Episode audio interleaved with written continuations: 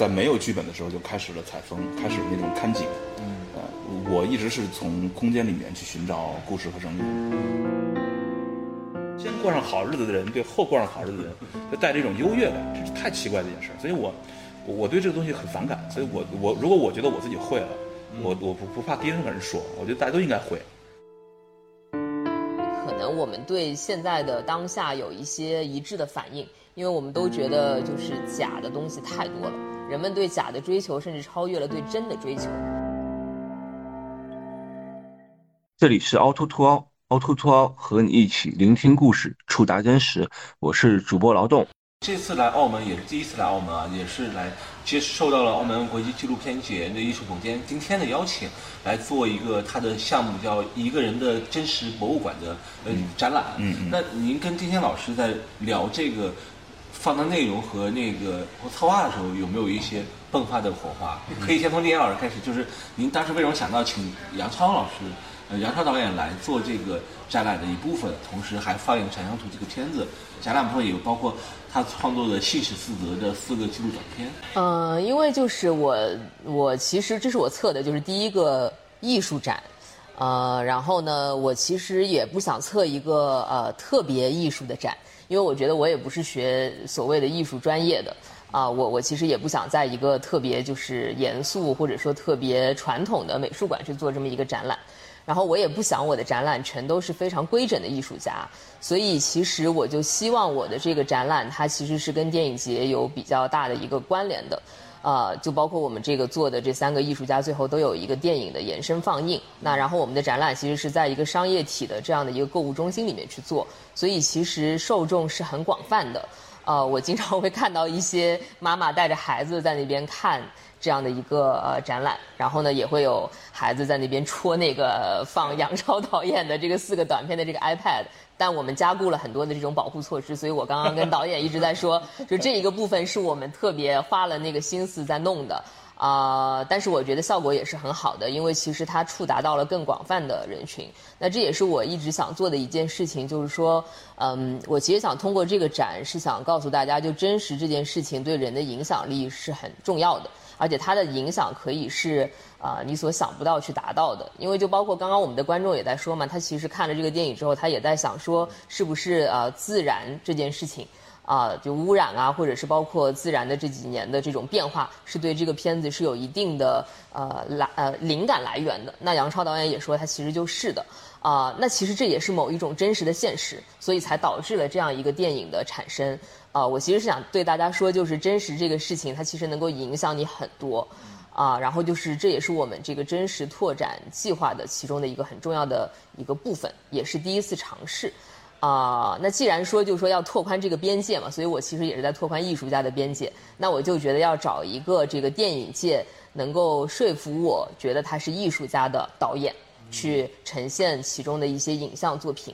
啊，然后我其实跟杨超导演也是在西安的一部电影的这个呃现场，就正好聊到了这件事情。然后就一拍即合，然后就才知道他有，即便我们之前那么熟啊，你知道吗？就是这么熟，就是看过那么多遍电影。然后我今天还惊讶的发现，我的名字竟然还出现在感谢名单的第一个。我说我我都来不及拍，你知道吗？但我真的就是不知道，我我以前从来不知道这件事情。那那么熟，我也不知道，就是这个电影其实有四个短片，就是在之前，他刚刚还说是六个，对对，所以我觉得是很有意思的一件事情。然后我我同时也觉得电影的美学对电影很重要。但这个美学其实现在也是在电影当中是有所衰退的，就可能很多人觉得这种美学是从，呃杂志或者说时尚杂志当中学来的，而没有一个真正的就这种美学的传统。那我觉得导演是有的，因为导演的那个海报我都觉得是很有艺术性的。我第一次看我就觉得很美，然后我就跟导演说好像觉得很漂亮，因为他送了我一张海报，上面写着“天天向上”，然后他就跟我说：“哎，你没发现吗？这其实就是一个女人的裸体呀。”对，就是这这本来就是已经是一个很艺术的事情了。啊，我我其实是想把我所获得的这种经验，或者说得到的这种新知去分享给大家，所以就想做这么一个展览。呃，我再补充一下，就是那个展览是有四个 iPad 会放那个杨超导演新史四章的片那个视频，然后四个它实际上不是戴耳机听，就是公放。我在听的时候特别有意思，我感觉是像一个交响曲一样，四个虽然没有没有很关联的一个内容，但是叠叠加在一起就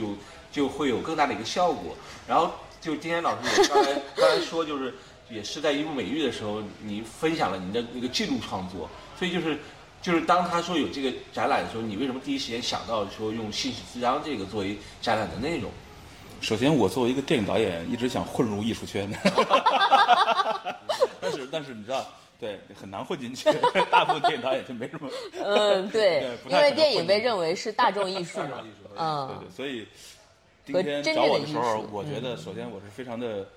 荣幸，然后我觉得今天很勇敢。哦，没有没有，我是我是跟他的 想想法正相反，因为我觉得能参加这个展览的每一个艺术家都很勇敢。我觉得特别难得的是，他们都是我的第一人选。当然我也会有备选，但是他们这三个三个艺术家就是都是我的第一人选。而且我其实是在这个展览还没有一个特别成型的想法的时候，只有一个起点，就是真实这件事情对人很重要。我想做这样的一个起点为出发的这样的一个展览之之后，就跟他们聊了，他们都非常非常的支持。然后。没有没有，就是我就想说我要做这么一个展览，然后就大家能有什么展品贡献给我呀？然后能就我其实就想呈现这样的故事和就是表达这样的主旨对，那他们都非常非常的支持，然后有人正甚至要贡献他的新品给我，对，然后像杨超导演就是就提供了真的很少见的别人都不太知道的这样的一个呃四个短片给到我因为，我是采访杨超导演的时候，杨超导演提过，那我也是第一次看。嗯然后我觉得里面他镜头里面的人物都很自然，每个人在以靠靠那个长江为生，在捕鱼啊，在长江里那个船上生活，那种质感特别是迎面扑来。所以当时就是这个纪实短片的创作，你是当时除了采风以外，是不是也是想留下时间，留下时间生命的河流里的东西？电影本身它的本性就是物质现实的复原。明白。最好的电影的核或者它的起点，嗯肯定是真实的一种复原和记录。好电影都是这样的。虽然《长江图》最后完成篇它是一个比较偏奇幻的强结构的电影，但是它的它最初的起点和核，它肯定是一个有真实的情境、有真实的生活和质感的东西。这也是为什么它它是从呃在没有剧本的时候就开始了采风，开始了那种看景。嗯，呃，我一直是从空间里面去寻找故事和人物的。嗯，所以最初的那些短片，我一想，从这个真实的这个角度来说，虽然它并不是一个纯粹的纪录片，嗯，但它仍然是给未来的一个奇幻电影提供真实基础的这么一个影像。嗯，它其实也符合今天的这个这个设计。对，今天今天是真实博物馆，你对真实的理理解和杨超导演对真实理解是一样的吗？哦，这是一个蛮大的问题。但我的这个真实博物馆的这个概念来源呢，其实是也是跟一个土耳其的这个名著有关啊，就是它的那个名字叫做纯真博物馆。然后也阴阳差错，我就是在策划了这个展览之后，然后在正式的做这个展览之前，就真的去到了伊斯坦布尔，然后去看了这个真实。啊不不是真实博物馆，那个纯真博物馆，它的这样的一个脱胎于书中原型的一个实物的呃一个一个小的一个建筑里面，它真的就是呈现了很多文史资料，还有把书里面它本来虚拟描写的那一些所有的细节，全部都放在里面进行了呈现。呃，然后我就是觉得呢，大家为什么那么支持我的这个展览，也是因为可能我们对现在的当下有一些一致的反应，因为我们都觉得就是假的东西太多了。人们对假的追求，甚至超越了对真的追求，呃，所以大家就是不谋而合，说我们愿意为这样的一个事情去发出自己的声音，做出自己的行动。所以真的可贵在这个时代是很重要的。中国人历来就缺少求真的这一面，这是整个这个种，我们这个种族最缺乏的这种原则，就是我们习惯于不求真，我们习惯于大而化之，或者是模糊着说它，隐隐绰绰的说它。我们比如说，但中国山水画，禅图也被认为是山水画，嗯，就是它它其实是朦胧的，它其实是含混的。你想细致的去看清每一片那个那种岩石，你把它完整的呈现出来，把细把世界的巨大信息量都给出来，这种方向一直都不是中国艺术，也不是中国人的追求。所以我们其实是在求真这个事儿上是是特别希望补课的，这是我的真实一个。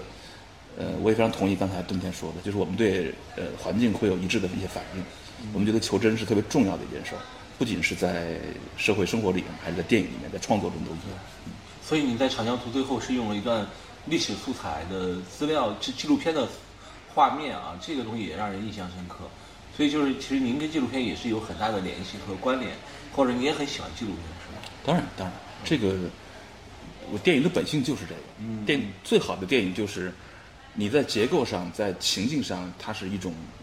呃想象力的极致，嗯，但是你在最后运作的时候，你用镜头去呃抓住他们的时候，嗯，你应该表现的好像是在拍纪录片一样，你好像就是把他们录下来了。最好的电影就是你别让我们感觉到你是在腾挪闪躲，好像摆了很多 pose，又把它搞得怎么样。最好的电影就是你感觉像录下来的一样。所以现实四张是也是您去创投的时候用来去说说服评委的一个对。工具。对。所以是不是也是这个真被评委感受到了？这个？对，就是说，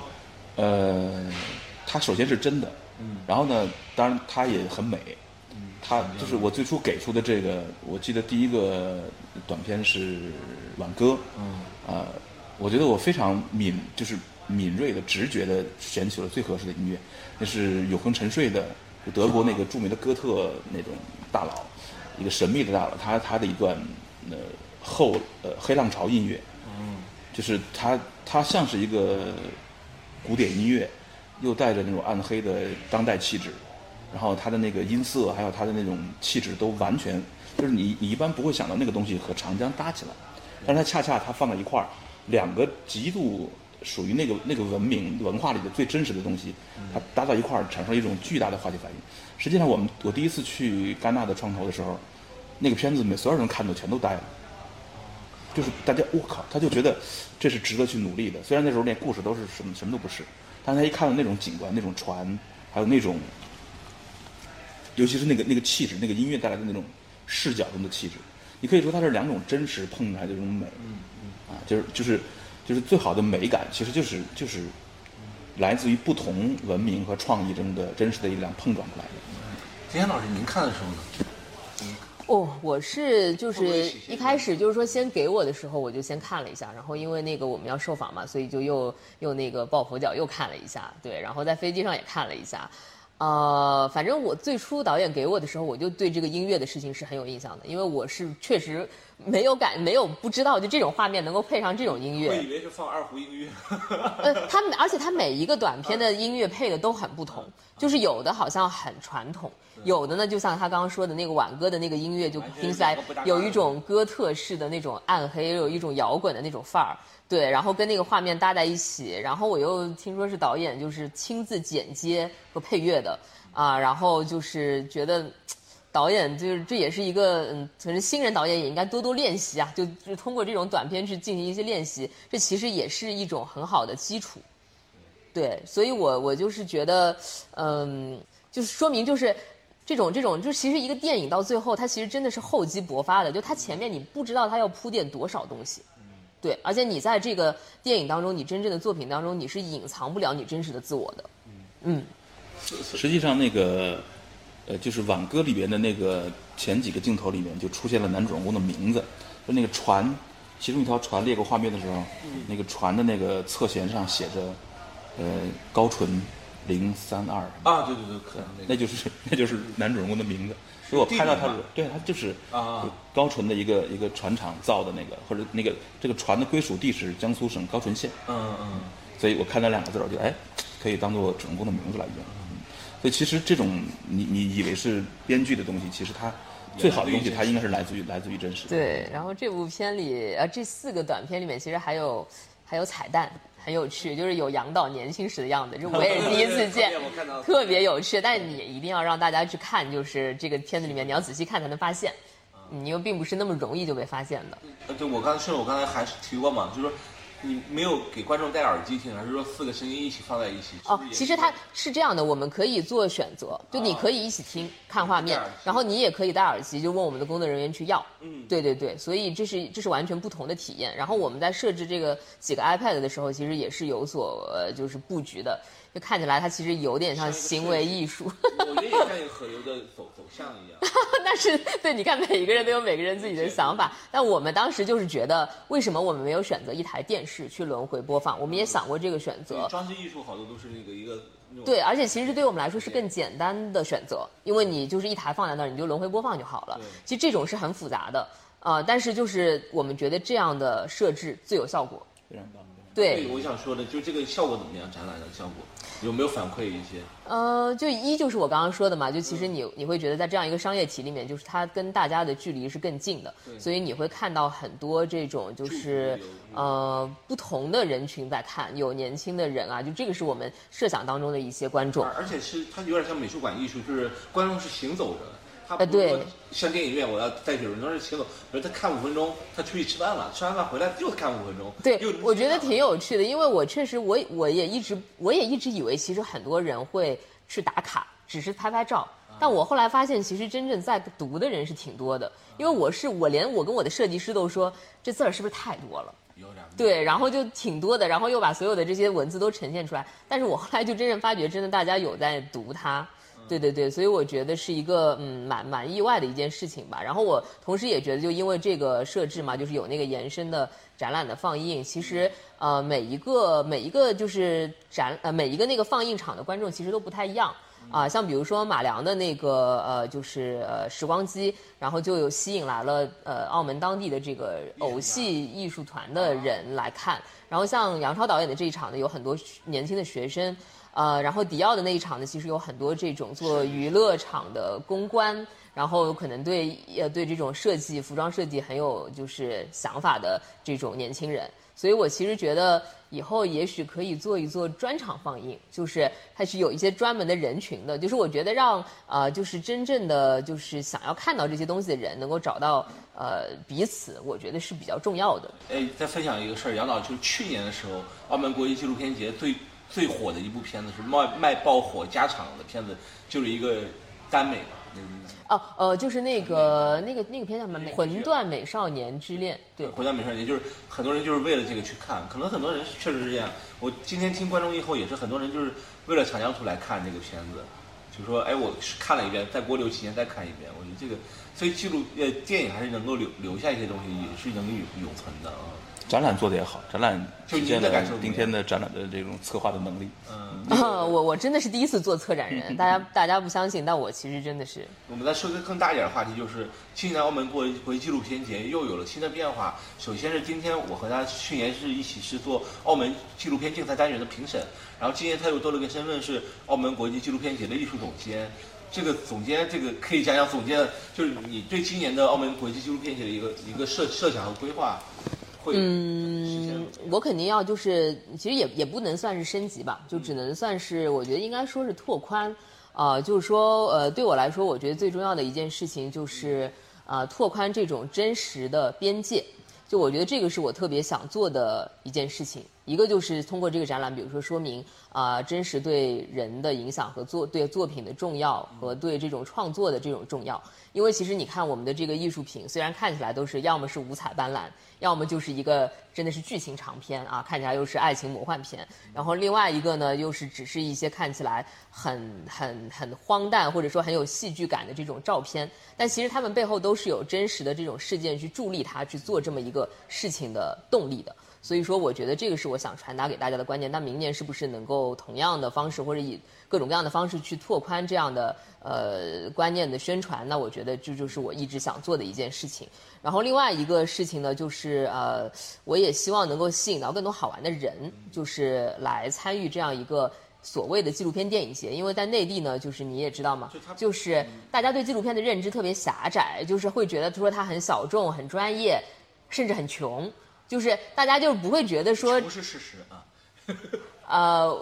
呃，不同，我觉得，我觉得对对对，就是就是我觉得大家会把这个东西就是设置的特别的狭窄，但是我其实觉得在这边，因为我的纪录片的观念和纪录片电影节的观念也是被这个电影节所重塑的，就是你会看到来看片的人很多，年轻人很多，然后你看他们的海报设计也非常的有趣，绝对不会想到它是一个纪录片电影节的，对，很多元。对，就从我去年帮他们一起做那本场刊开始，我就已经觉得场刊和专刊开始，我就已经觉得它很不同了。那我觉得内地应该要就是知道这样的事情，也就是我包括我今年请了这个关锦鹏啊，就是来做这个大师班。那因为他的呃他的那个阮玲玉的这样的一个呃修复版当中，其实也有一些就是纪录片的结构在当中，不然他也不会那么的吸引人。以及就是他其实也拍过纪录片，那很多人不知道。啊，对，所以我就想把，就是可能每年都会有一些这样的设置吧，把大家就是吸引过来玩，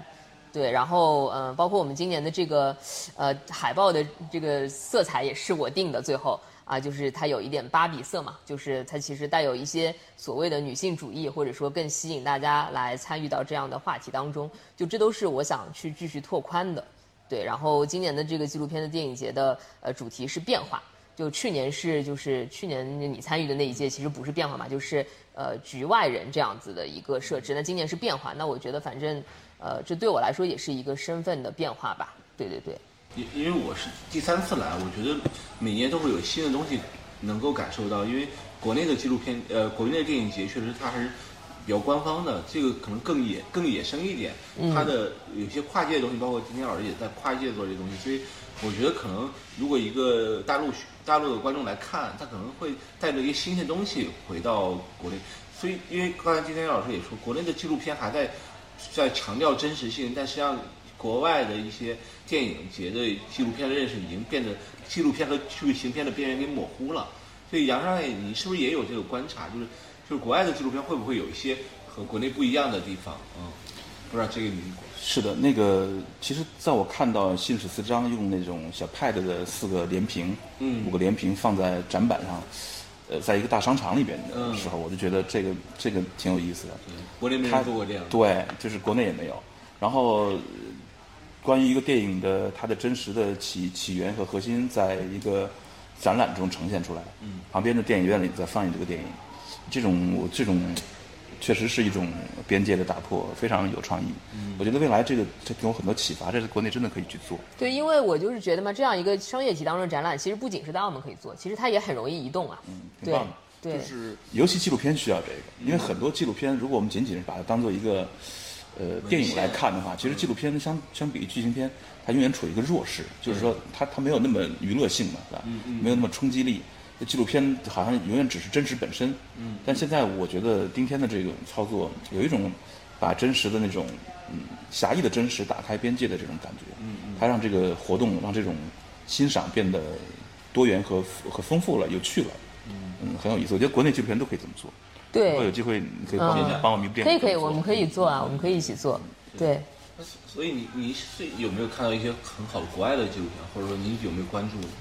就是我去年在海南做那个纪啊录片评委对对对对。评委的时候看，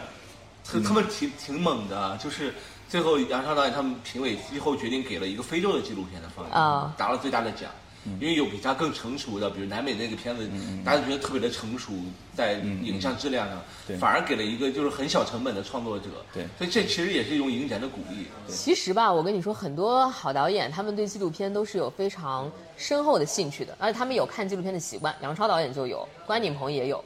对对，也可能从纪录片里寻找一些养分。去年的对，您为什么选那部最大的惊喜，其实有两个，有有啊三个电影都在那个讨论之列。对呃，其中一部就是大奖那个，那个大奖那个是个直接电影类的，对，就是呃我特别喜欢他赋予那种年轻的非洲的贫穷大学生，以一种极大的饱满的人格尊严的那种拍法。尽管他是直击式的拍法，但是我怎么感觉那些人那么帅，那么那么酷，那么有趣？我觉得他抓住了那个很有趣的，尤其看那些大学生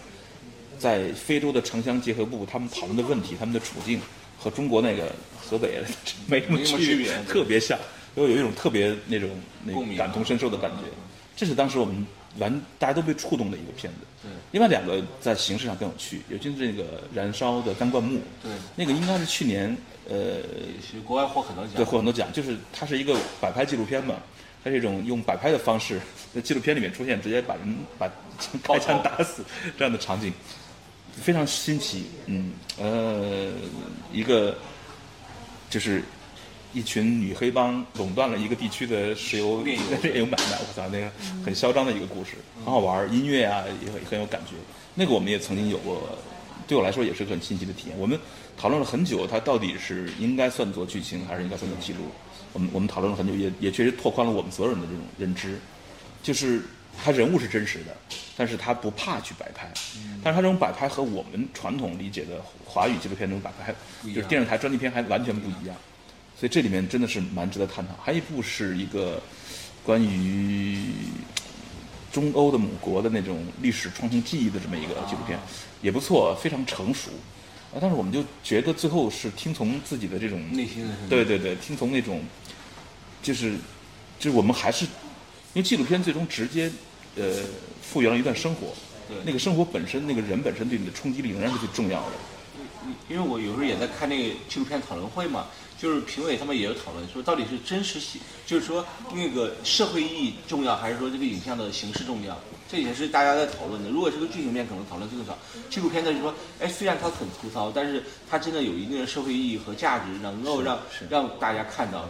是是是，包括我自己的一部纪录片，也是刚做，也是没有什么经验，但最后就是在评选的时候是钱小青老师当时是评委，嗯他说他他他在里面看到了一些很很可贵的东西，所以最后给我了一个二等奖。对就是如果没有他的坚持，可能就是没有这个机会去站在领奖台上。所以我我在想说，纪录片的评委真的很不一样，他他除了要看这个片子质感以外，他要思考更多维度的东西。没错没错没错。所以我认为它不仅仅是一个呃美学评判或者是技巧评判，它同时也是一个应该说观念评判。对对观念和价值评判，对，还带有社会那个那个，我想问，我想就是请您拓展一下当时您回答我们这个一个人的真实博物馆的那个问题啊，就是有一个问您说印象最深的与真实有关的电影，然后您说的是王冰导演的《三姐妹》，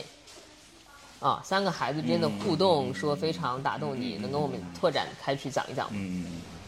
对，王冰在那个片子拍的不挺早了，就是在我看到那个有开场的第一场戏的时候，我就被被镇住了。就是我们看过很多孩子，就是我们也看过很多纪录片拍孩子，拍底层的孩子，底层就已经是让我们同情的，孩子再加一层同情，巨大的同情，带着那种约定俗成的模式的拍法扑上去，这种东西给我们很大的一种模式感。王冰那个拍的，我靠，你就看出他跟别人的不同。他他他非常的元素级，你知道吗？就是他寻找的，他其实很简单，就是在门槛上带着这种这种门边光啊、侧边光的这么三个三姊妹之间的这种互动，他其实拍出了这三个小最尘埃一样的小人物的那种美感和尊严，以及那种完全自然的感觉。你会感觉到他完全隐身在那个小环境里面凝视他们，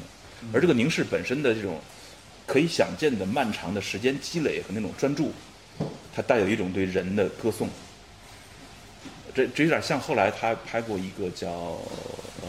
方秀英吧，啊，对，方秀英是一个，就一个长镜头讲一个老人离世前的前后的一些事情，那个家属的反应，对那个也给大家一个呃启发，就是说，对你你盯住一个名次的呃死即将死亡之前的脸啊，那种人的那种生命力的消退和那种那种那种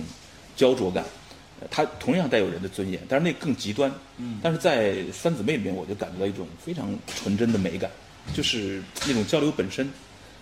就是嗯那是一种我们每时每刻在每一个家庭的角落或者街头都能看到的东西，但是怎怎么在他那儿就成了一个那个那种叫什么既真又美的东西了？它为什么会成为一个电影的内容呢？为什么这仨小孩之间能被被一个镜头凝视这么久？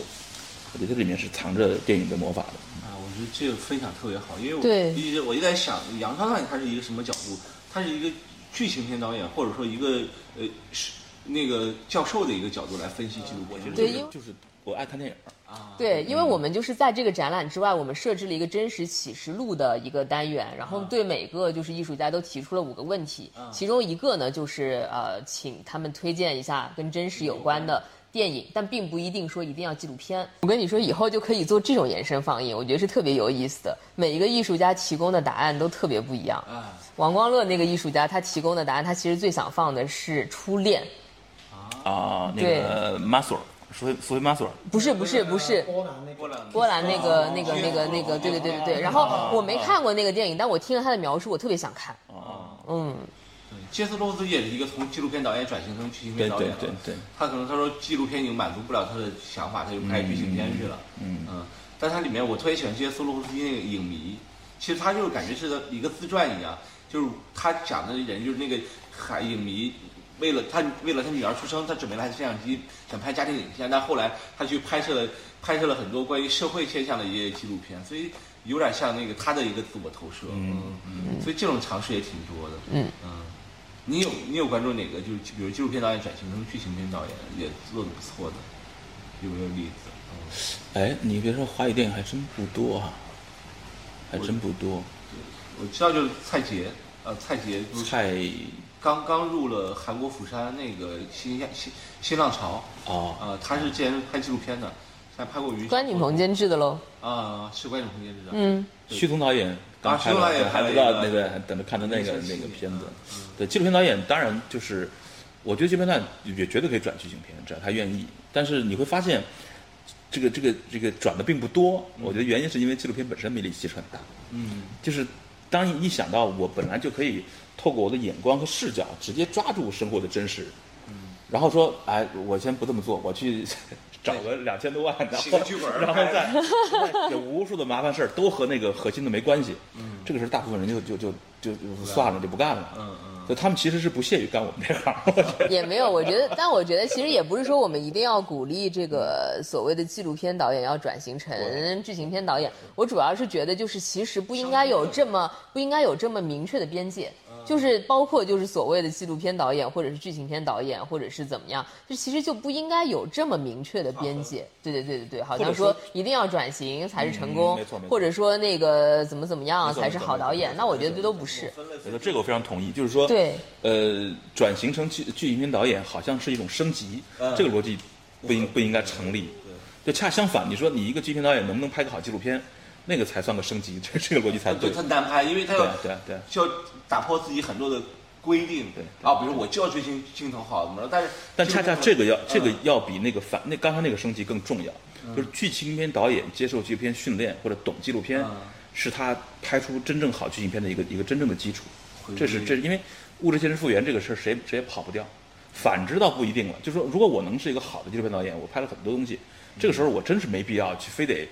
把这个电影搞个几几十亿票票房里面去，对吧？把那个真实核心兑点水变成别的东西，它可能那个那个倒不不见得是一个那么有吸引力的事儿。你聊完我才觉得，真是杨超导演不愧是反派影评的常驻嘉宾，是真的是说的，我觉得声音啊，包括您的逻辑都特别好。而且我最早知道您其实不是电影哎，我最早知道您是好像是您在知乎还是哪儿回答大家对于电影的问题，然后您回答了一个很特别详细的怎么去，比如说分析电影的一个长文，我就是拉片，就那对对个拉那个喜剧之王。对对对，我是觉得我天哪，我说会有这样子做去做一个科普或者做一个教育这个东西，我觉得这个是挺难得的，因为好多比如导演他就会自己创作自己的事情，我不用管别的，但是你的身份可能真的挺挺多元的。我觉得就是讳莫若深的把那个简单的事情说复杂，或者是说那个我会了，就是是中国那个那个浩峰导演的片子那个师傅里面有一个主题叫做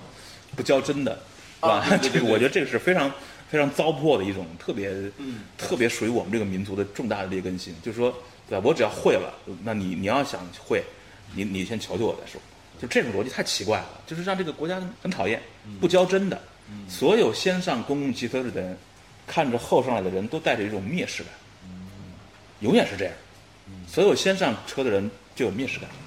啊，过先过上好日子的人对后过上好日子的人 就带着一种优越感，这是太奇怪的一件事儿。所以我我我对这个东西很反感，所以我我如果我觉得我自己会了，我我不不怕跟任何人说，我觉得大家都应该会。这这些我，所以我特别喜欢那个宗萨老师的那个那个他的师傅叫蒋扬的那个那个蒋扬钦哲的那个那个喇嘛，他曾经在那个呃藏传佛教的领域的之内发起一个运动叫立美运动，就是无宗派偏见的意思，就是说，就是我只要会的传承，任何人来问我，我都我都告诉你，不管你是国王，你给我黄金，给我黄金我可以修个修个庙，你你乞丐来问我，我也告诉你。他认为这个他们所领悟到的真实的法相，是根本没有门派偏见，也应该没有偏差的告诉所有人。所以其实早就应该有这样的，就是我就是说拉片这件事，说电影的秘密是什么，分镜头秘密是什么这件事儿，我在我自己当年也受过这种，不不能说就是我我自己搞不清楚，你知道吧？我问很多人的时候，大家也都讳莫若深。当然，有些人，大部分人讳莫若深，是因为他也不懂，你知道吧？他他他也不懂。后来我明白之后，我觉得这个事儿真的没必要去，这个大家都懂了之后，整个这共同体就好了。这这这这应该传播这个事儿，电影电影行业应该赶紧进行一个立美运动。你这让我想到那个刚刚去世的司徒道真老师，他其实是最早在国内七八年以后教纪录片的嘛。然后他其实也是这样，就是是的，纪录片有的时候也是一些学派嘛。但是但是他去世的时候，大家都在缅怀他，就是你说他没有门槛之分，他对每一个嗯每一个来问他问题的朋友都会很认真的倾囊相授，嗯这会让大家觉得他在他大家在他在大家心中都是一个很好的一个典范是的这个这个华语电影的行业，呃，它不管是专业性的创创作的艺术性上，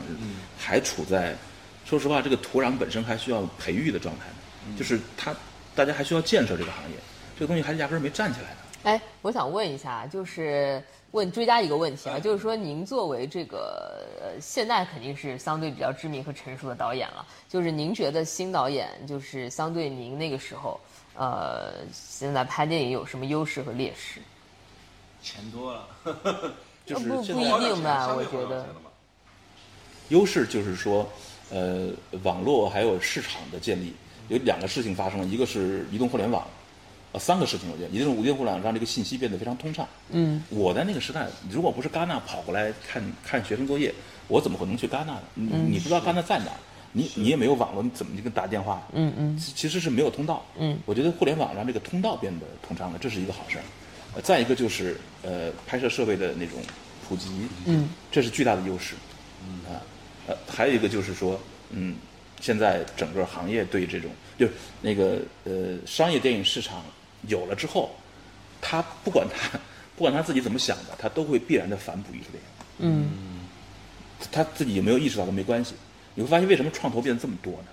不就是因为有市场了吗？说白，以前没市场的时候没有创投，现在创投那么多，就是因为电影有市场，老板们需要找到新人拍摄啊，就这么简单。所以这这三个事儿使得这个大环境，我觉得是是改善了。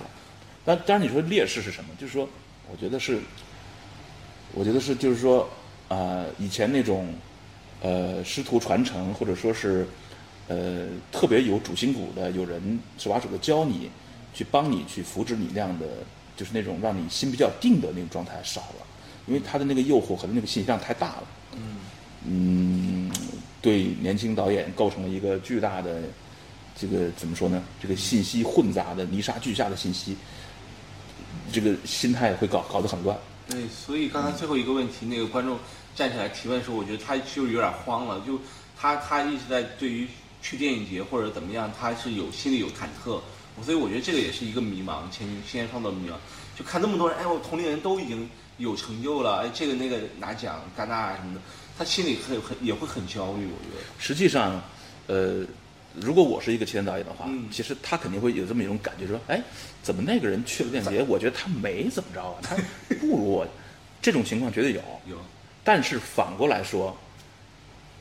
呃，你如果真的写得好，嗯在今天这个时代是不可能被埋没的。你这个说法跟王光乐那个我那个同样参展的艺术家是一模一样的。对，我因为我有问他，就如果就是没有被看到这种焦虑要怎么消解？他说，其实在这个时代很简单，没有看到就是你不够好。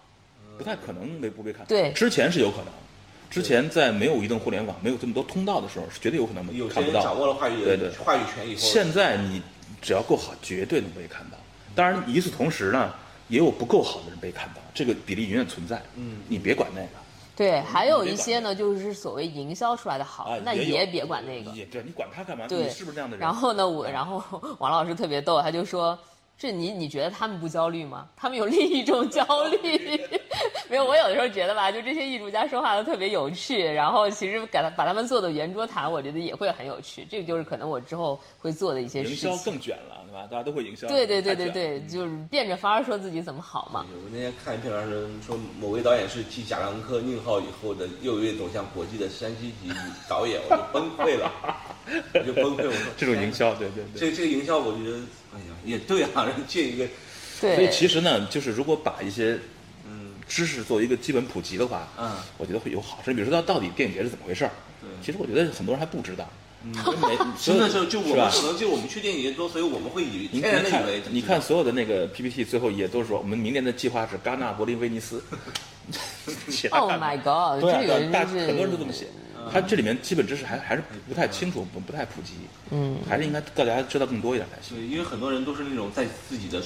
家乡创作两三年，他没有太接触很多东西。就是在地创作有好处，是你创作的更安心嘛，因为你吃吃住什么都在家里。嗯但问题可能有一个就是你的你的眼界和你的那个接受的资源那就难了。写得好，拍得好，一定会被看到。当然，同时我必须承认哈，有可能会有时间成本。啊，就是我不否认现在的那个很多创投和电影节的出品里面是有可能出现漏洞的，因为它太多了，是它不可能保证每一个出评审都有那样的水平。你如果正好轮到了，这种比例是也存在，那没关系，你还可以再投另外一个。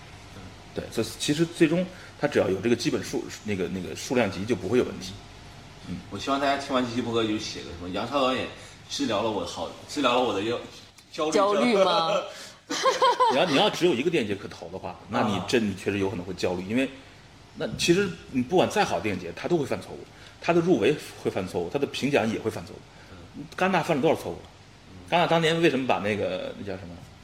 就是那个错过了一个片子罗洪镇那个叫哭声，对吧？啊啊，那摆明了哭声比那个小姐不好好多少倍，那就是放弃了哭声要了小姐，这不是神经病？嗯，对，入围也出了错误。哭声是很棒的。嗯。他当年那个叫那个就是杀人回忆的时候，嗯，他也没要啊，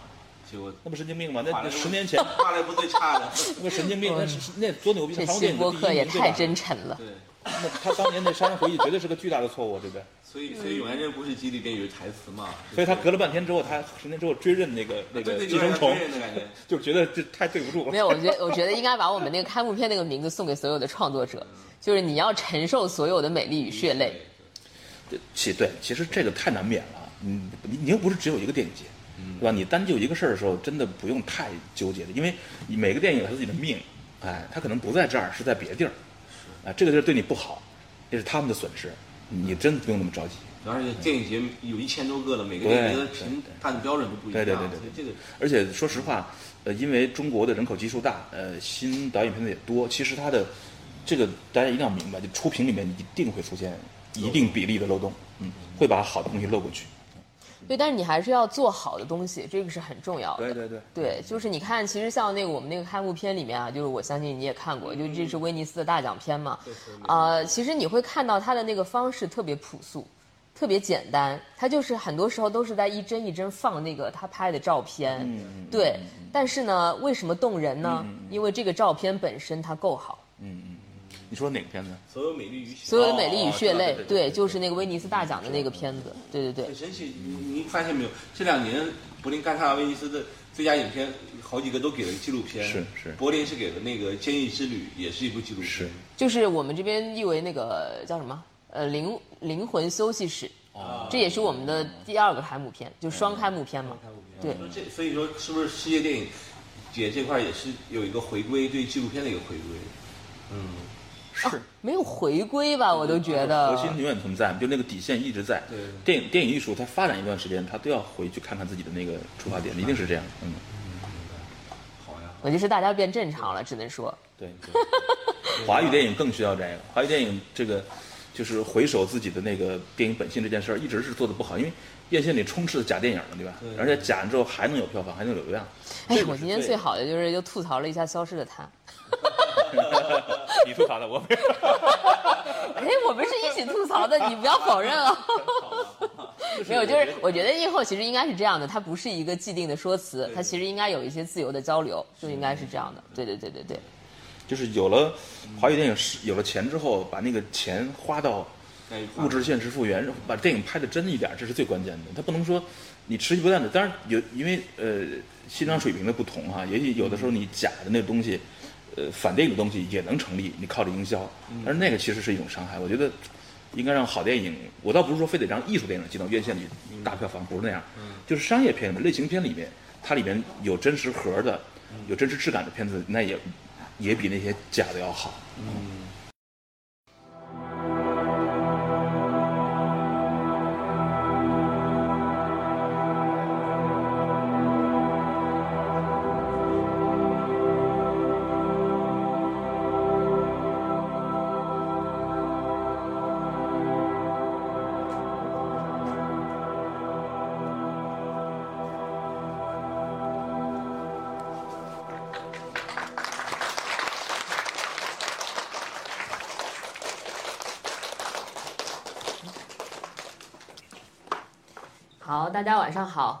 欢迎大家来到这一场冒雨来到我们这一场啊特殊那个放映的映后，啊、这一场长江图呢其实是啊、我们外面的那个影院门口的那个展览，就是一个人的真实博物馆的这样一个展览的延伸放映，啊、然后这个展览上。呃，杨超导演给我们提供了他在呃拍《长江图》的过程当中的看景的四个呃他自己剪辑和配乐的四个短片啊，然后也是我们这个展览上唯一的这个影像作品。所以其实就第一个问题想问问导演，就这四个短片和这个呃电影本身的一个真正的关系，或者说有没有一些在影片当中真正的呈现或者关联？嗯，谢谢丁天。呃，首先也谢谢大家来看啊，这是一个老片子。呃，这四个短片其实是在电影开拍之前的，呃，五年之前拍的。嗯呃电影是在二零一一年啊一二年开始拍摄，呃，在零六年的时候就已经开始拍那四个短片了。嗯其实《长江图》算是最早的一批用概念片来去融资的艺术电影之一吧，应该算是最早的一批。因为最早在呃大家看到的第一个短片叫《挽歌》的时候，嗯，呃，对，这四个短片的名字叫做《挽歌》《雪影》对，还有、啊，《怀冰》《对怀冰，呃，还有一个《迷航》。迷航》啊，这四个短片的第一个就拍拍摄于二零零六年的初那那年，那个时候其实还没有剧本，呃，也没有，甚至没有故事的概念，只有空间。嗯，所以这个片子也是一个完全从，呃，确定要以长江作为景观，作为故事发生的情境来拍摄的一个电影。所以它最初是从短片开始的。我记得这个，他入围的第一个创投是戛纳的工作室。就是这是戛纳第一年办创投，那时候是手里只有一个，呃，挽歌那个短片，挽歌和当时的一个非常拼凑的一个嗯故事梗概，那故事梗概现在跟这个电影已经没有太大关系了，嗯，但是但是片子确实引引起了很多注意，所以其实那也是给我自己一个给我自己一个鼓励吧，就是我意识到可能未来导演去融资在创投上面去用影像来说服别人是一个。非常呃有效的方式。后来在挽歌之后又拍了，嗯，迷航、雪影和怀冰，呃，其实有六个短片，但最后另外两个我觉得不太好，就没没拿出来，变成四个短片。它分布在这长江图获取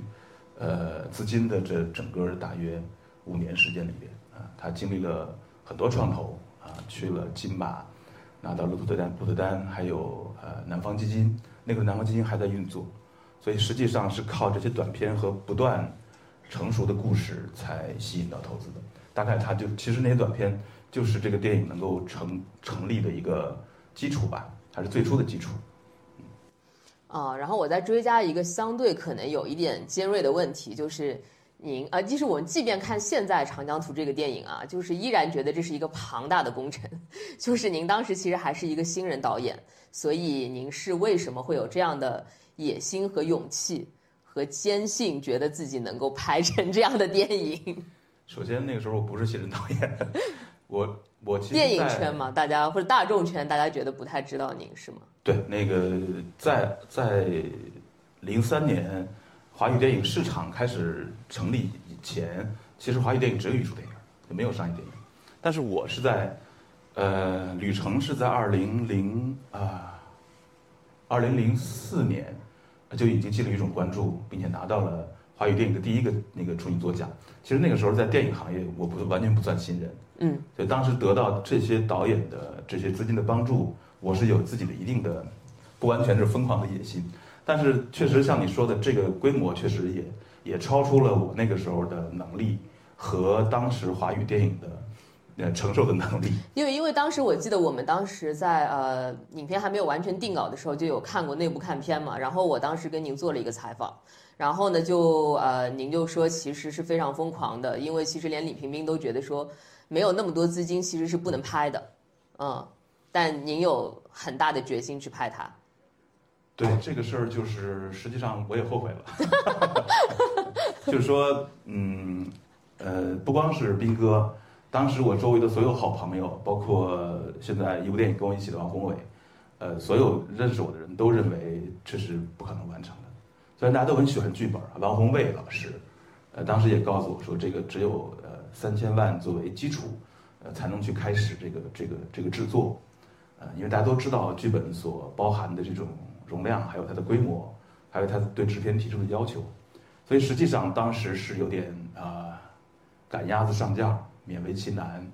也是非常无奈的选择。嗯，那实际上这个事儿，今天大家看到的。就我自己而言，我我是完全不满意的。我认为完成度很低，就离我自己心目中那个理想状态。虽然说电影历来都是没法让导演满意，但是我认为这个不满意仍然带有这个我当时的这个规划超越了我自己的这个能力，也超越了华语电影当时承受的这个限度的这个原因。这还跟普通的导演是完美主义者不太一样。嗯，因为剧本其实有七万字这么多。然后有一百二十场戏，呃，如果全部拍下来，它的确是一个非常类似于后后面的《南方车站聚会》这么一个规模，甚至比那个还要更长时间。呃，车站其实拍了四个月，所以后来我就跟那个刁导演说：“我说你看，第一个第一个吃螃蟹的就是我。”但是刁导演呢，他那个片儿就是他不是按照一个常规的流程在拍的。他是完全顺拍的，对，他是顺拍的，所以其实成本和时间那么长是特别不常规的。那是那是很大的幸福，而且实话讲，他是在一个地儿拍的，他可没有像我这样转场两千公里，所以其实我应该对吧？但是刁导演那个时候已经将近有一个亿的资资本可以去拍一个，呃，带有类型元素的作者电影。对，而且因为您的这个电影类型也很杂糅嘛，它可以说是个爱情长片，对吧？然后也可以说是个奇幻片，也可以说是个半个纪录片。呃，就确实不是说一般的类型能够涵盖的，你也很难估计它到底要花多少钱。这其实我们估计的蛮清楚的，嗯，只是说这个《长江图》明显是一个纯艺术电影，它里面有一些类型元素，但是它的那个讲故事的方式，嗯，不是那么友好的，它就不像那个呃南方车站这样，它基本上还是一个呃有一个类型核的这么一个故事，嗯，所以实际上它拿不到这么多资金，就行业的这种逻辑来说是对的。但而且在二零一二年的时候就太早了，整个行业都没有准备好，说就华语电影也能有一个重工业级的作者电影，一个这其实是不太可能。其实今天我们回头看起来也，这个事情好像也是刚开始要结束的样子，就是真正的我们我们很喜欢的那一类导演贝拉塔尔、塔科兹伊那电影，其实在华语电影还是不能大规模出现，因为市场还是不太接受这个东西，最终它又要被票房和这个这种这种。对市场来决定。是是，我突然想起来，我们是在是，除非是有人在在帮助艺术，有人在支持华语电影的复兴，啊，我不知道有谁啊，就是对，应该有 NGO，应该有应该有机构来支持才行。嗯，巴拉塔尔就是好多欧洲基金会共同赞助才能拍完的。那华语电影其实你说按道理我们这么大的市场，我们就更应该有，但实际上没有，那没办法。那这个该帮助的不帮助，你指望市场来回馈这类电影，其实其实是不可能，因为贝拉塔尔也没有市场。对对吧？对，嗯，我们上一次遇见就是好像有一次就是在贝拉塔尔的放映现场。对，是 现在应该是最高的票房是《记忆》嘛？是那个 是这个阿比查邦导演的在对这一个类型，对对对对对，我也在那个展览的这个前言里特别提到了《记忆》这个电影啊。然后我们现在就把这个时间开放给我们现场的观众，看看有没有什么特别的问题想要问杨导的。呃，杨导您好，其实我有一个比较好奇的问题，就是，呃，我感觉这个电影里面这个船上有三个人，这三个人好像一个是一个中年人，然后一个是一个年轻人，一个是老年人，对不对？这三个人分属三个不同的年龄段，然后他们三个人好像又有这三个不同的结局，呃，然后我有点好奇的就是，您在这里面有没有暗示着说，呃，我们三个分处不同年龄段的人，是否就暗示着我们今天就是说有没有一个更大的一个社会隐喻，比如说？暗示社会中，呃，不分处不同年龄段，呃，不同认知的群体。我看资料说，这个影片当中十首诗是您在，呃，十呃二十世纪二二十世纪，呃八十年代到到九十年代之间写的这十首诗，然后我就有点好奇，就是说这个，呃中中间中年人的这一代，他那诗呢是是我写的没错，但不是我自己，呃，我自己在八十年代或者更早写给我自己的，而是我在剧本中。呃，模拟这个主人公的口气去写的，啊，这是你没你看报道的时候可能没看清楚，不是我的诗，是主人公剧中人的诗。啊，这个电影这个电影里边的诗歌其实都是剧本的一部分，也是故事的一部分啊。所以我我尽量的以我对当年这个孩子啊，或者是呃顾城那代朦胧诗人的理解吧，模拟他们的语气来给这个高淳这个人物来写诗，所以他就会呈现那样的一种比较八十年代末那种风格。你刚才说到的那个二十呃。青年、中年和老年，当然那也是，那是很明显这个作者的那种呃有意去做的。实际上不仅仅是这样的信息，包括里面，呃长江两岸的地名，包括每一个人名都是中国的一个地名，这样的设计都是我作为一个呃编剧吧，作为一个原始的作者，希望在影片中给出更丰厚的时代或者是地理人文的信息量的这么一种尝试。啊，这里面的这样的东西也蛮多的，因为每个人名都是一个地名。啊，都都来自于他们家乡，我就直接找了一个家乡来给这个人物命名，听起来是嗯人名，其实都不是人名。高淳就是江苏南京旁边的一个县，嗯啊，对。您中间选择的一个地方就是安徽芜湖繁昌县的底岗，我也我自己本身就是芜湖人，我看到这个地方是吧？嗯，底岗非常好看，底岗到现在也很好看，嗯，谢谢你的问题。好，这边后面后排那个女生。杨导演您好，其实我可能并没有一个特别明确的问题，只是呃表达一下我观影的那个感受，因为我是呃第二次看这个片子，当时它刚上映的时候我还是一个高中生，就在呃内地有看过，然后因为高中是学文科，所以呃当时对这部片子最开始感兴趣，也是因为呃班主任是地理老师，然后我地理也比较好，所以一开始以为就是呃当时。高中看完这篇，呃，片子的第一感受就是啊，我以后也一定要就是沿着长江这样就是呃逆流而上，感受一下长江的美。然后今天其实，嗯，我我当时还有一个就是觉得诗中的这呃剧电影中的这个诗特别好。我觉得今天给我的看的感受，呃，和我今年上半年就是看那个宇宙探索编辑部，就是有一种类似的感受，就是觉得它蛮抽象的。可能我看下来之后。并不能，呃，复述中就是像看一个纪录片、一个故事片之后，说我完整看了一个什么故事，但是又会莫名的觉得很浪漫。然后，但我还是，呃，后面在思考这个电影想表达什么。我想说，可能，呃，这个里面还是是不是有对这个长江可能生态环境，包括人类对这个环境的一些影响？因为我自己，呃。可能感觉到越到上游，这个女主角安陆她其实是相对于越，呃，怎么说越清纯越单纯，而且我是觉得她自己本身是一个更独立的一个存在吧，因为她可能在下游的时候还是一个对男主角他可能有比较依附的这样一个形象，然后她可能过了那个三峡之后，就是变成男主角一直在，呃，因为前面可能是他。对着男主角在喊，就是说，嗯，我在这儿，呃，我放弃了修行来等你，你却不来看我。他还是一个属于呃追求者的这样一个形象，但后面就是男主角可能他抛下那个铁锚，然后来一直追踪他的呃痕迹。我在想说，这个是不是也可能会表达一种，嗯，因为长江到下游可能受人类的影响，它就是人类这些活动的影响就越来越多，所以它可能。没有那么的纯洁，然后但到上面就是因为自然，我们还是要承认自然的这个力量，所以人类能对它干预的越来越少。包括我呃看到上面上游的那些景象，我就会觉得，呃，我就是脑海中不自觉的就出现《蜀道难》的那个诗句，我就就会觉得人类确实在自然的力量面前还是蛮渺小的。呃，我不知道这个有没有是导演当时表达的意思，反正就是。呃，因为今天其实是特别偶然看到这个电影节，然后我又看到这个是长江图，就是决定呃一定一定要过来，因为就是有一种高中时候的情节吧。对，所以我就常常说嘛，我们的观众其实比我们想象中要厉害很多啊。所以现在请导演回应一下他的想法是不是对的？对，谢谢你的问题啊，你的这么丰富的感受，我跟你一样也是个地理控，我地理的中学都学并不好。我是到大学之后才变，就是大学毕业之后才变成一个地理控的。我现在对，如果说中国对我最大的吸引力就是这些地名，就这些地方，可能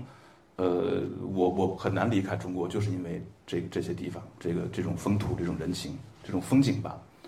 呃，你对故事的理解，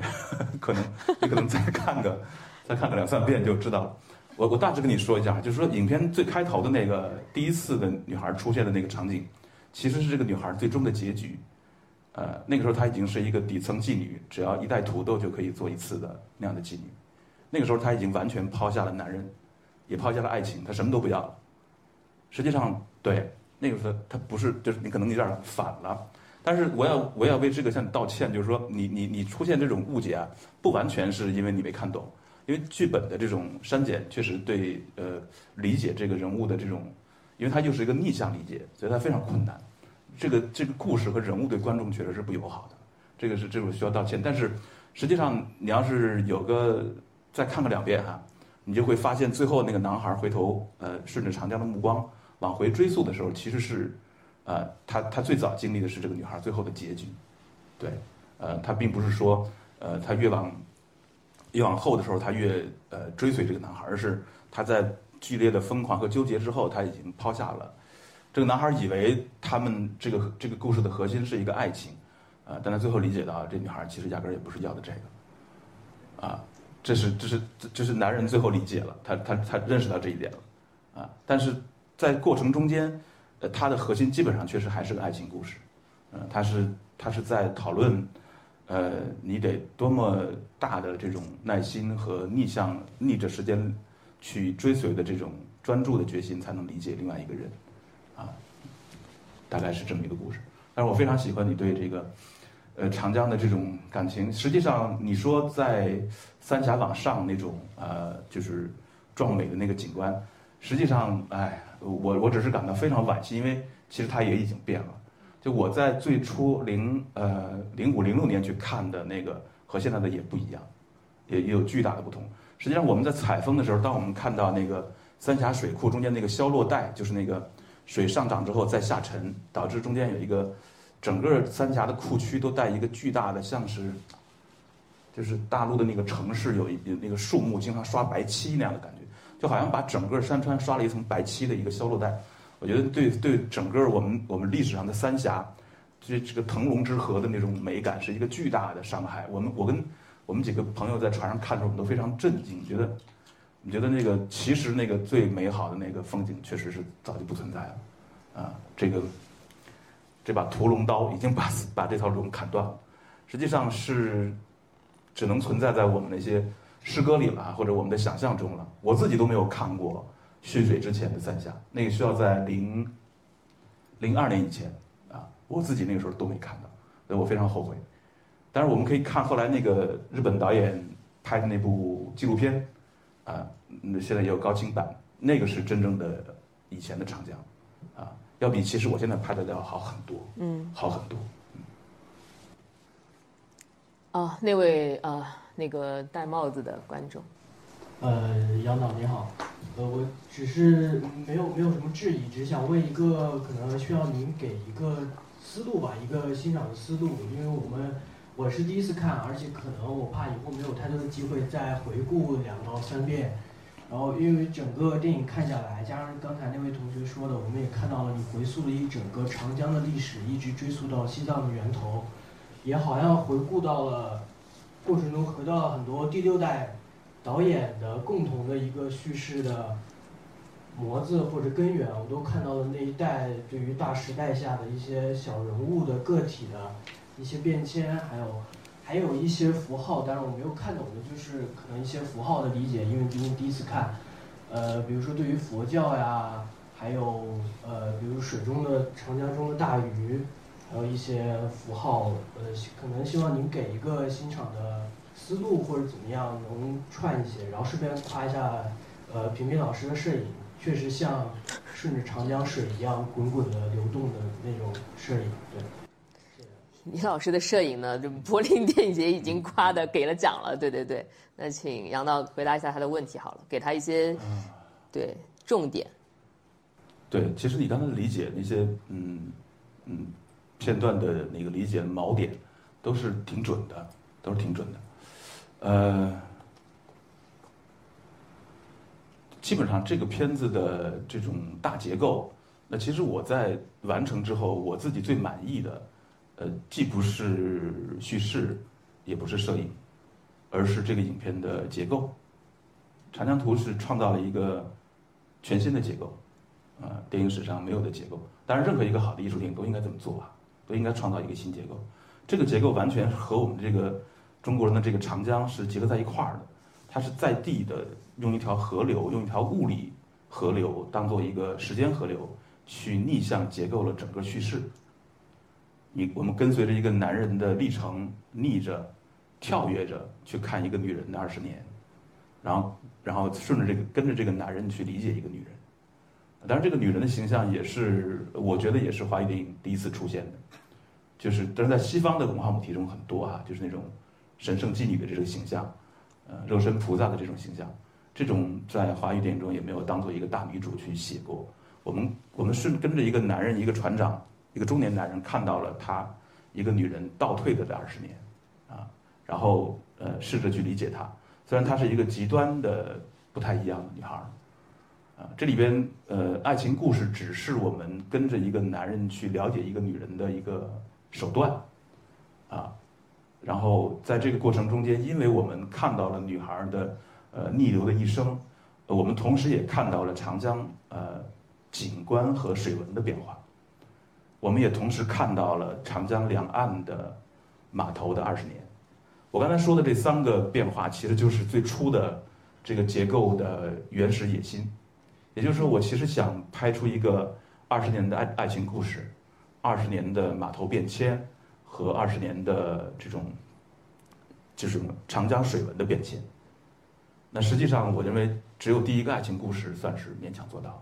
我们实际上没有办法去做。呃，比如最初我的设计是在。二，我们拍开拍的是二零一呃二年，那我设想的时候，在我们在第一个看到上海的那个码头的时候，它就是二零一二年，等到船走到南京的时候，就是二零一一年，船走到武汉的时候就是二零零三年了，也就是说每一个码头都带有那个时代的某些不同的气息、细节和那种啊空间的变化，但这意味着美术啊，意味着真正的美术，真正的金钱的投入才行。你比如说我们在武汉的时候，我最初有一场戏就是在写这个，这个武汉呃客轮停航那个时刻，然后呃很多船工，呃和那个这种轮船公司的员工下岗，他们在一个客轮被封存到船库里的场景中间，有一个群戏，而在这个群戏的前景呢就是爱情故事，但实际上呢他是想同时讲这两层故事，啊，但后来呢当我们发现我们的钱其实是。呃，资源其实是我们需要的大约五分之一的时候，那我们就非常英明的放弃了这这条，呃，这条线啊。这当然也是斌哥的，嗯，斌哥的英明决策。斌哥说导演这是不可以的，这样我们就拍不完，我们就干脆不要拍。我说斌哥不一定吧，咱们要试一试。结果我们就试了，我们前三天啊，还就是按照剧本来拍，我们迅速的发现这个，因为斌哥是一个呃经验非常非常丰富的。摄影师，他他不管在艺术电影，他甚至在商业片中，他也有很强的经验。所以呢，我们在三天之后，我就意识到，对，这是这是金玉良缘，我们必须面对现实。我们现在手里的那么一千多的钱是不足以拍那样的剧本的，所以最后他就被主动的删减成了一个爱情故事。那么你这样去理解个电影的时候，就可以从爱情故事这个角度，对，去脑补一下，它可能是一个呃长江边的二十年的生活史诗。嗯，对对，导演呢肯定说了很多这个电影当中的遗憾了，但我想说一说这个电影的可贵，因为其实吧，就现在的电影竟然还在讲一个女人只需要爱情就行，比如说《消失的她》，那你看像这个电影就都已经在说，就是 不是说一个女人只要爱情，而且这是男导演和男主角最后对女人的理解，我觉得这是非常非常可贵的。啊，我们的电影是不能这样倒推的。谢谢来自女性主义的认可。来自女性的认可，我不是女性主义啊。然后我们在因为时间关系，就再说最后一个问题。这位穿那边白衬衫的那个，杨总您好，就是我我当然就是有有有稍微有几点啊，就就首先我非常的激动，因为我真的就是好久没有见到活导演了，真的。好，我们抓紧时间啊，因为那个时间真的有限了。对这个电影的话呢，就是我其实觉得会想到很多片子，然后也会想到像苏州河，尤其是在苏州那段时候特别感慨。然后还有像呃贾导演、贾樟柯导演的一些片子，《三峡好人》啊，或者是那个江。呃，江湖儿女之类的这种和水有关的、和长江有关的片子都特别多。然后我也会觉得说，这个女性的女主角的身份，可能和这个长江有一个密不可分的身份，就好像她其实就是那条江，会有这样子的感受在里面。然后接下来呢，我想说一下，就是自我介绍一下，我是成大的学生。然后呢，但是我本科的时候是呃，就是拍了一个纪录片，我的毕设拍的有关于亲情的这种情感联系的一个纪录片。但是就是我自己特别的胆怯，我可能有很多一些。疑惑的问题在里面，就首先我就是在就是当导演的时候会有很多的选择。那个时间真的有限，没有就提问提问，只说问题，只说问题。就是这个嗯呃片段很多的情况下，就是如何抉择呢？尤其是在可能不是特别满意每一个片段的情况下，就是各个片段都是有瑕疵的情况下，应该怎么处理呢？还有就是希望您给我一些建议，就是说嗯怎么样去克服自己的障碍，去投一些电影节啊，去尽量多的去。去尝试做更广的这种，嗯，就是努力吧，就是这样，大概是这。初学都要学习形式，任何人学艺术的时候都要都是一样要学习形式的。剪接是导演最难的一件事儿，呃，新导演没有会这件事儿的，你只能寻找一个你信得过的一个。我自己作为监制，其实我是帮助了很多的新导演，呃，把一个他们觉得已经死亡的片子再变成一个能够去电影节的片子。但这个这个是这是这是最高能力，这是导演最高能力。所以你现在，你可能首先要调整心态，你你要接受学会这个事儿是需要时间的这么一个这么一个事实。OK，心态保持好就好了，不要那么急哈。嗯。好，那我们今天的这个特别放映就到这边结束，谢谢大家，谢谢大家，谢谢杨导演回答大家这么多的问题。这里是凹凸凸凹电台，大家可以在网易云音乐、喜马拉雅、小宇宙、苹果 Podcast。汽水儿、蜻蜓 FM 收听，同时欢迎加入凹凸凸凹听友群，请在公号凹凸镜 DOC 下留言。听友，欢迎大家在听友群里一起讨论播客内外的故事。